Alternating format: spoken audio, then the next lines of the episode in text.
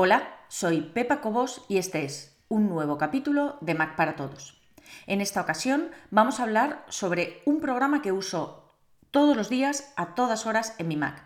Se trata de un gestor de correo y más concretamente de Spark, que es este icono, este, este dibujito del avión de papel que veis aquí abajo. Antes de entrar de lleno en cómo es Spark, cómo hay que configurarlo, cuáles son las preferencias, es un programa muy potente que no todo el mundo necesita. A mí me parece fácil de usar, pero con muchísimas, muchísimas posibilidades. Casi lo recomendaría a todo el mundo, pero, pero, y ahí viene mi advertencia para ti, si me estás escuchando y usas Mail, por ejemplo, el gestor de correos que viene por defecto instalado en el Mac, si tú estás contento con Mail, si te va bien, si ya te has acostumbrado a usarlo, si sabes perfectamente dónde encontrarlo todo y te sientes cómodo, no hace falta que cambies. Spark es gratis, ahora veremos que hay algunas opciones premium, pero en general para el 95% de la gente es gratuito para usarlo y tiene aplicaciones tanto para Mac como para iPhone y para iPad también. Están trabajando en una aplicación para Windows, pero de momento es solamente para Mac. Vamos a ello. Lo primero que te quería decir es que antes de entrar en toda esta configuración del programa, voy a explicar bien qué es un gestor de correo y para qué puedes necesitarlo, porque aunque a veces pienso que todo el mundo sabe esto, creo que es bueno empezar desde el principio.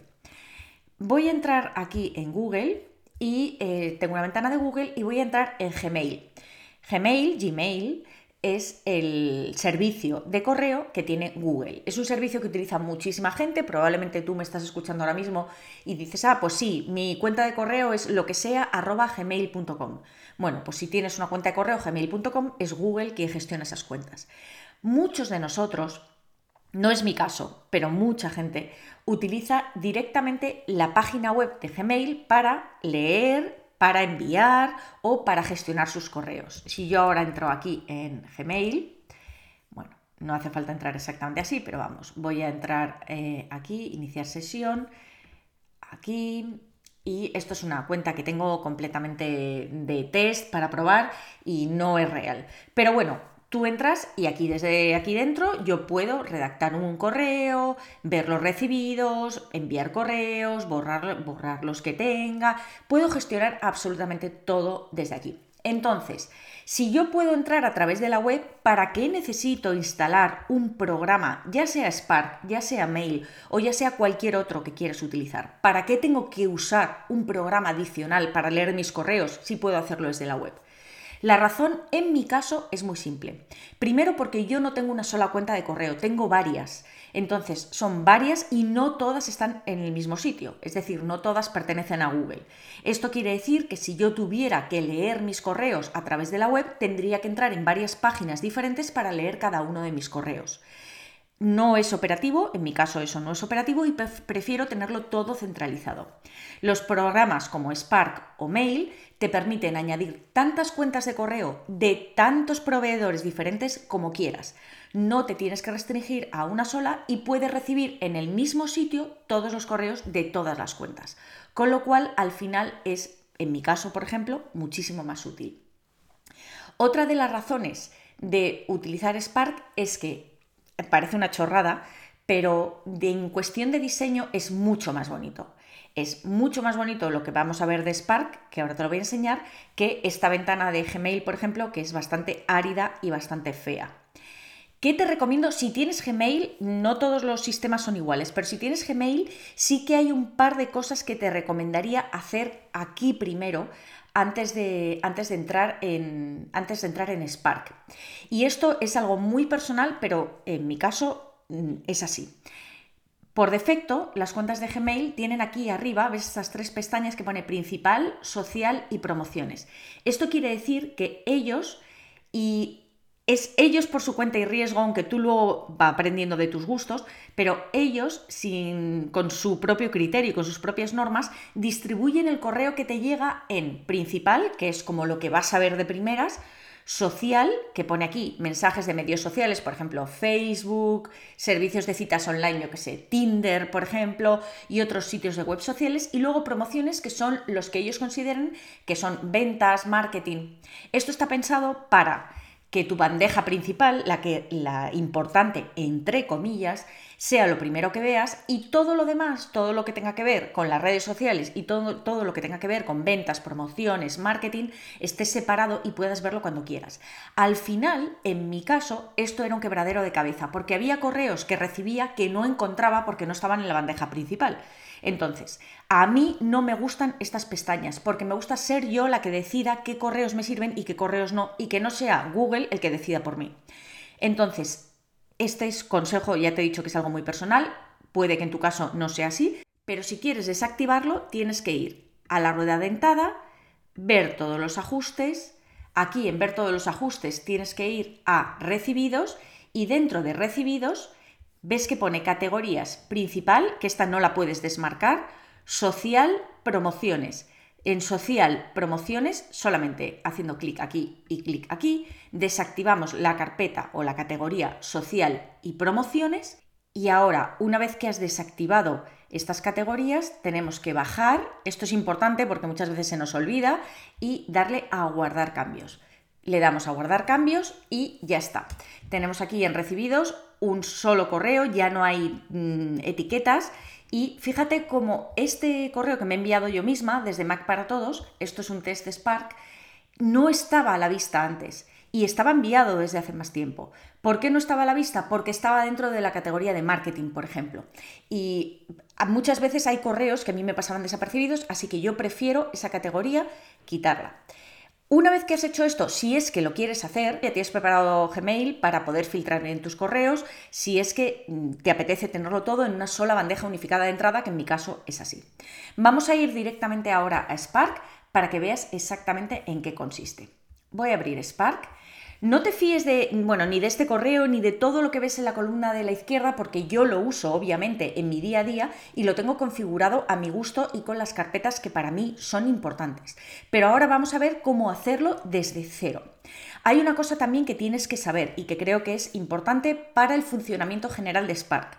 La primera vez que te descargas Spark que lo puedes hacer, por cierto, no lo he dicho, pero lo puedes hacer desde, la App Store. Si te vas a la App Store y pones aquí Spark, aparece aquí Spark, correo de Riddle, en mi caso pone abrir, pero en el tuyo pondrá descargar.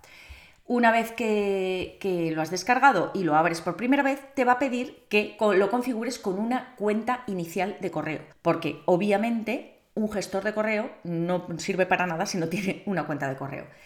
Entonces, cuando configures esa primera cuenta de correo, ten en cuenta que esa primera cuenta de correo será la que defina tu usuario de Spark, que no tiene nada que ver con los correos que luego puedes ir añadiendo, que puedes poner tantos como quieras, todo eso lo vamos a ver.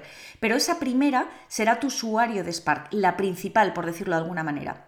De forma que si luego descargas la aplicación en el iPad, en el iPhone, en otro Mac, y lo configuras con la misma cuenta de correo inicial que has utilizado al hacerlo en tu Mac, todas las configuraciones de tu Mac pasarán al teléfono, al iPad o al otro Mac sin tener que hacer nada.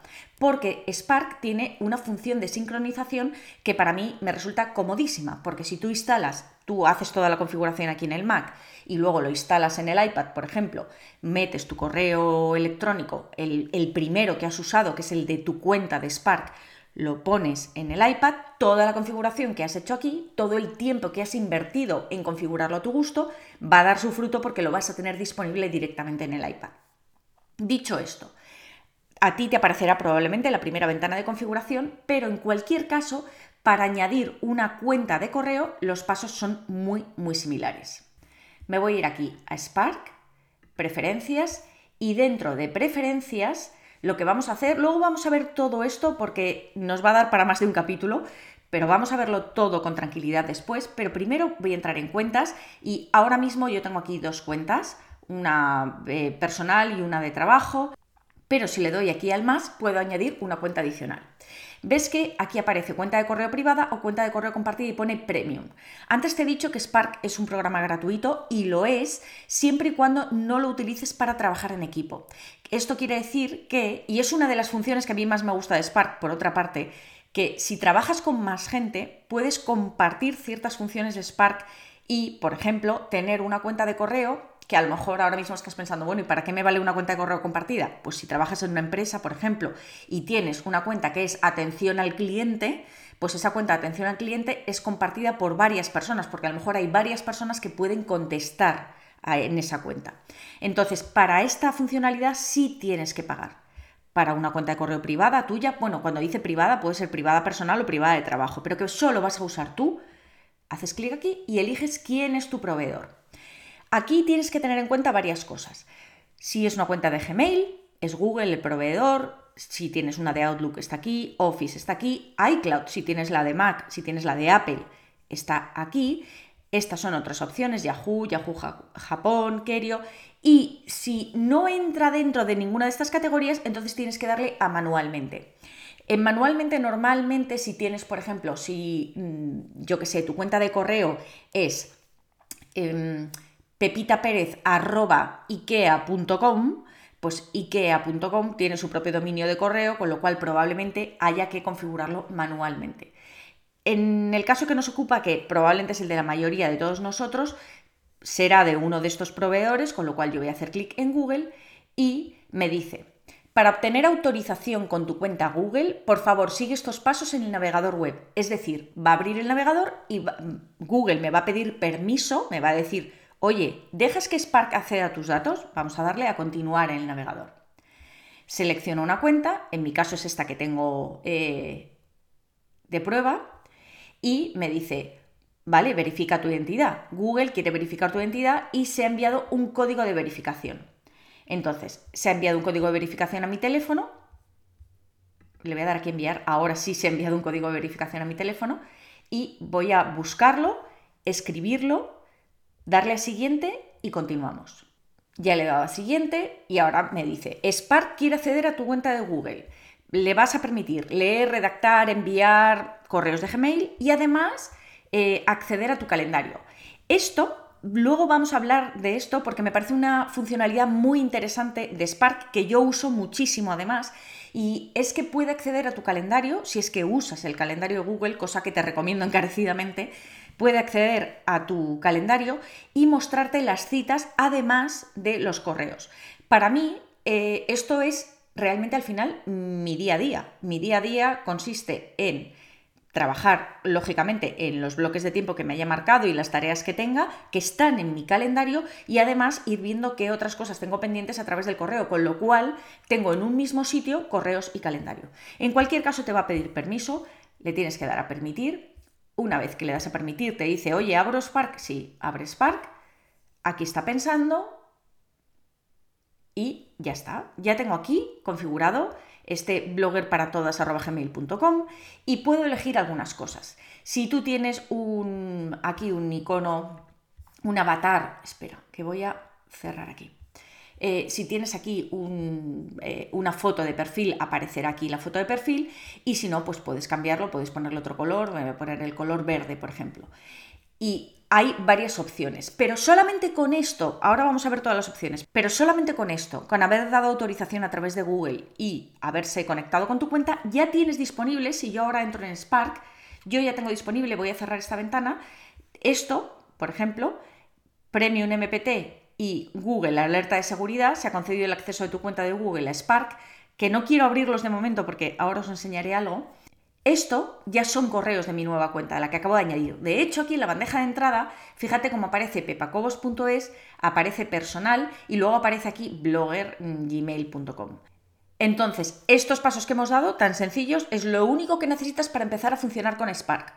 Todo lo que vamos a ver a partir de ahora son configuraciones extra, formas de funcionar y realmente características que te van a hacer la vida mucho más fácil. Pero es tan sencillo como añadir tu cuenta de correo y ya que aparezca aquí.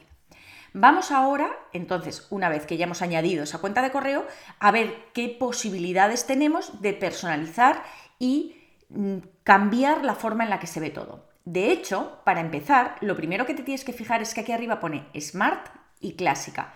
¿Qué quiere decir eso? Fíjate que aquí arriba, yo antes te he dicho que yo en Gmail, en Gmail, he quitado las categorías. Mm, le he dicho que no me clasifique los correos porque quiero verlos todos. Spark tiene su propia forma de clasificar. Es una forma de clasificar inteligente y ves que aquí pone personas, notificaciones, bueno, y esto que pone vistos, pero hay más opciones y ahora las vamos a ver. Si yo le digo que me los clasifique, me los va a enseñar todos, no es como, no es como Gmail porque no te los oculta. Están todos puestos pero están agrupados. Según sea de personas, es decir, de un remitente que no es una empresa, según sean notificaciones, en este caso es Google, ves que tiene aquí una campanita, aquí hay un sobre, y luego vistos y está como una bandeja de entrada.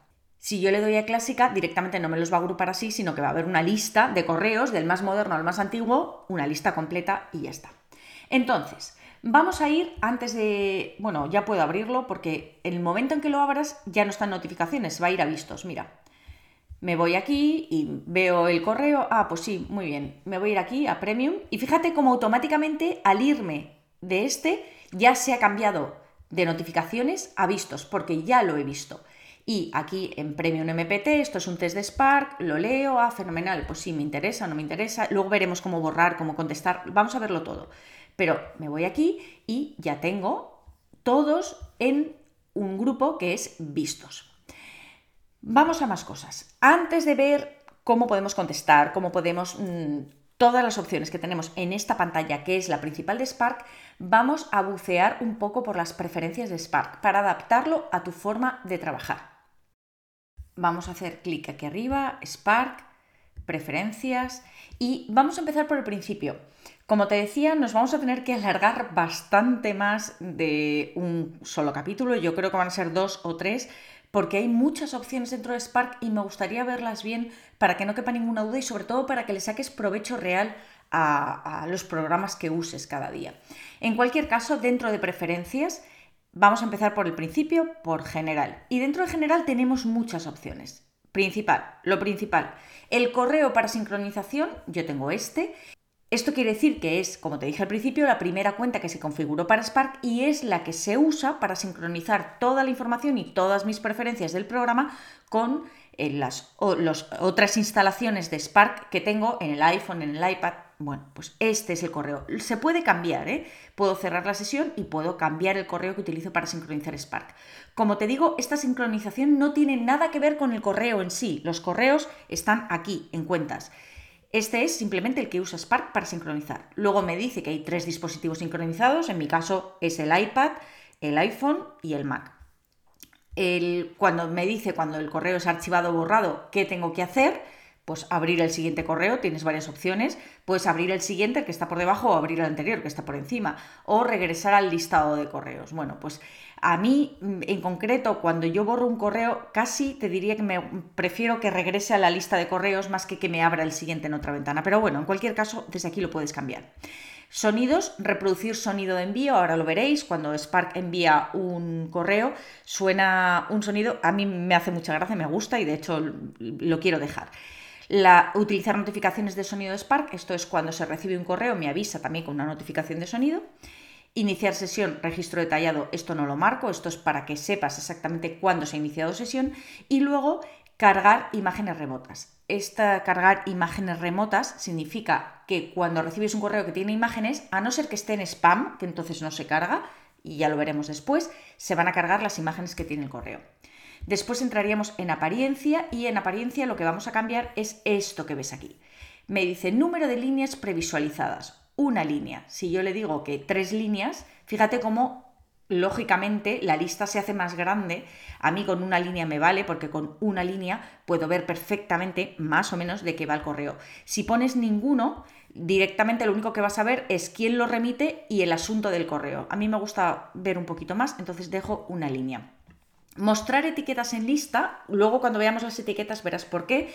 Quiere decir que si tú tienes etiquetas para, no sé, imagínate, etiquetar como, es que urgente tampoco porque Spark tiene su propia forma de hacerlo, pero imagínate que tú etiquetas algo como trabajo. ¿Quieres que aparezca aquí? Estamos hablando de esta apariencia. ¿Quieres que aparezca aquí trabajo o no hace falta que aparezca aquí trabajo? Yo lo tengo, que lo muestre Minimizar correos antiguos en vista de hilo quiere decir que cuando ves un correo debajo de otro que se ha ido eh, contestando, pues vemos más pequeñitos los que ya se han visto. Codificación de color para las cuentas, a mí me gusta. Ahora mismo tengo dos verdes, que es un poco absurdo, pero normalmente yo tengo uno rojo y uno verde y sé cuál es de trabajo y cuál es, y cuál es personal, perdón. Eh, ves que aquí está marcado en verde, verde y este en rojo porque me lo han enviado a la cuenta de trabajo. Entonces, desde aquí yo puedo ver directamente cuáles son, así de un solo vistazo, cuáles son personales y cuáles son de trabajo o cuáles han ido a cada correo. Esto no tiene mucho sentido si solo tienes una cuenta, entonces, bueno, pero bueno, yo lo tengo puesto. Mostrar avatares. Avatares son estos dibujitos que aparecen aquí, que cuando tú tienes una fotografía en tu asociada a tu cuenta de correo, la persona que recibe un correo y utilice Spark va a ver aquí tu fotografía. Tú puedes decidir que no, mm, que no quieres verlo, entonces no lo marco. Y también puedes decidir si lo quieres ver en el listado y si lo quieres ver, si yo le doy aquí a Google, perdón, ves que aparece también aquí en el correo, en el correo, ahí, en el correo, si yo quito dentro de detalle del correo, aquí no aparece, aparece en el listado, pero en el detalle. A mí me gustan los dos sitios, quiero ver quién me lo remite y me guío mucho por esos avatares. Mostrar asignados a mí en bandeja de entrada, esto si trabajas con más gente y te han asignado un correo, que me los muestren aquí y soporte modo oscuro de acuerdo a las preferencias del sistema. Esto quiere decir que hay gente que prefiere verlo, a mí me gusta más todo en blanco, pero hay gente que prefiere utilizar siempre modo oscuro, lo pones así y se pone todo en negro. Entonces, de acuerdo a las preferencias del sistema y ya está. Y luego tienes, que esto es interesante, si utilizas, como es mi caso, un MacBook eh, un ordenador portátil y tienes Touch Bar, que es la tira mm, donde aparecen o cambia las opciones que tienes, que es como una pantallita pequeña en el teclado, puedes ocultar el botón de enviar, porque puede que a lo mejor estés escribiendo y sin querer toques ese botón. Entonces yo lo tengo oculto.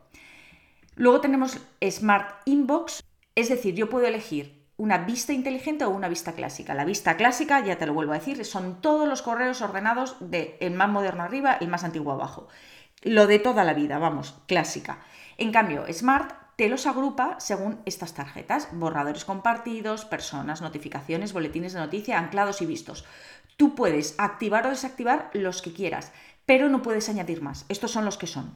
Te lo va a agrupar, o sea, personas es obligatorio porque son los que te remite la gente.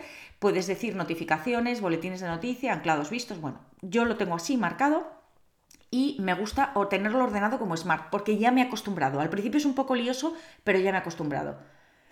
Ahora, tienes opciones. Dentro de que lo puedas decir que te lo agrupe de esta manera, tienes opciones. Si yo me voy aquí a notificaciones, fíjate que pone agrupación de correos. Primero me dice notificaciones de quién. Pues de los tres correos que tengo. Pero además, ¿cómo quieres que te los agrupe? Yo lo tengo unificado. Unificado quiere decir que si hay siete notificaciones y dos son de este correo, dos son de esta y tres son de esta, todos están debajo de notificaciones. No quiero que me los separe. Es un grupo que es notificaciones y ahí pones todos los correos que lleguen independientemente de la cuenta de correo en la que se lo hayan enviado. Todos están agrupados. Puedes decir que te lo haga por cuenta y por cuenta quiere decir que va a aparecer notificaciones 2 de Pepa Cobos Debajo, notificaciones 2 de Pepa Cobos. Debajo, notificaciones 3 de Blogger para Todas. Eso sería por cuenta. Y luego, agrupado, quiere decir que te va a enseñar notificaciones y debajo ni siquiera te va a poner una lista como esta, sino que te va a poner cinco correos, todo agrupado, notificaciones para que lo veas. A mí me gusta unificado, que es muy similar al clásico, es decir, veo toda la lista, pero veo también cuáles pertenecen a notificaciones, cuáles a boletines, cuáles anclados y cuáles a vistos. Además, me voy a enviar un correo para que veas esta opción de aquí. ¿Ves que pone marcar todo como leído, acción de tarjeta? Eso puede inducir error al principio. Me voy a enviar un nuevo correo, luego te explico bien, para blogger para todas asunto prueba 2 y cualquier cosa. Vamos a escribir aquí cualquier cosa que simplemente quiero enviarlo. Ese es el sonido de envío. Ahora lo vamos a, lo vamos a, a recibir enseguida. Aquí está.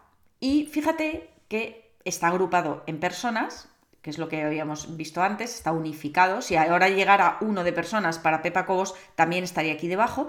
Y esto que tienes aquí a la derecha, que pone marcar como leído, esta es la acción de tarjeta. La verdad es que la traducción es un poco rara porque si no te lo cuentan no lo sabes, pero esa es la, la acción de tarjeta. Ves que la acción de tarjeta es marcar como leído.